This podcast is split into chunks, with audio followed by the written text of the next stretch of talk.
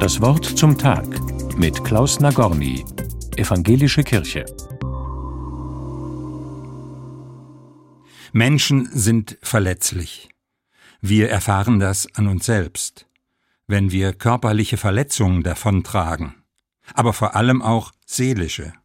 Besonders verletzlich aber sind Kinder. In Konflikten, Kriegen und Hungersnöten sind sie die Ersten, die es trifft. Daran erinnert der Tag, der heute im Kalender der Kirche steht, das Fest der unschuldigen Kinder. Ein Tag, der eine dunkle Erinnerung aufbewahrt. König Herodes, so erzählt es die Weihnachtsgeschichte, fürchtet, dass unter den neugeborenen Kindern in Bethlehem ein Konkurrent für seine Macht heranwachsen könnte. Um das zu verhindern, lässt er dort alle Knaben bis zum Alter von zwei Jahren töten.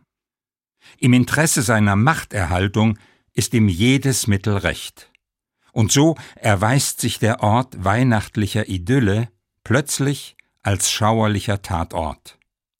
An Maria und Josef erlebe ich aber, in welch guter Weise sie mit der Verletzlichkeit und Hilfsbedürftigkeit des ihnen anvertrauten Jesuskindes umgegangen sind. Keine gegenseitigen Vorwürfe über die nicht vorhersehbare Schwangerschaft der Maria.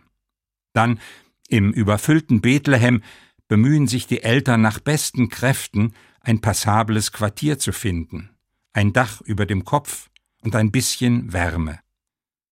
Als sich abzeichnet, dass der mächtige Herodes den kleinen Kindern nach dem Leben trachtet, riskieren sie eine gefährliche Flucht ins Ausland.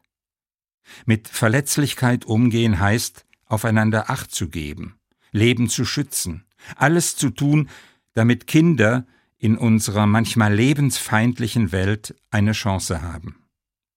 Der heutige Tag ist für mich auch eine Erinnerung an die Kinder, die wir selbst einmal waren, an die Kinder, die in vielen Familien jetzt gerade groß werden, an Enkelkinder und Patenkinder. Menschen sind verletzlich. Aber gerade diese Verletzlichkeit verbindet uns über Generationen hinweg.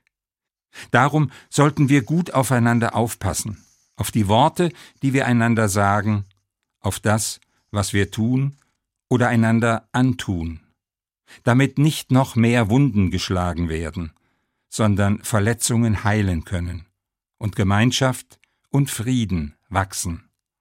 Klaus Nagorny Karlsruhe von der Evangelischen Kirche.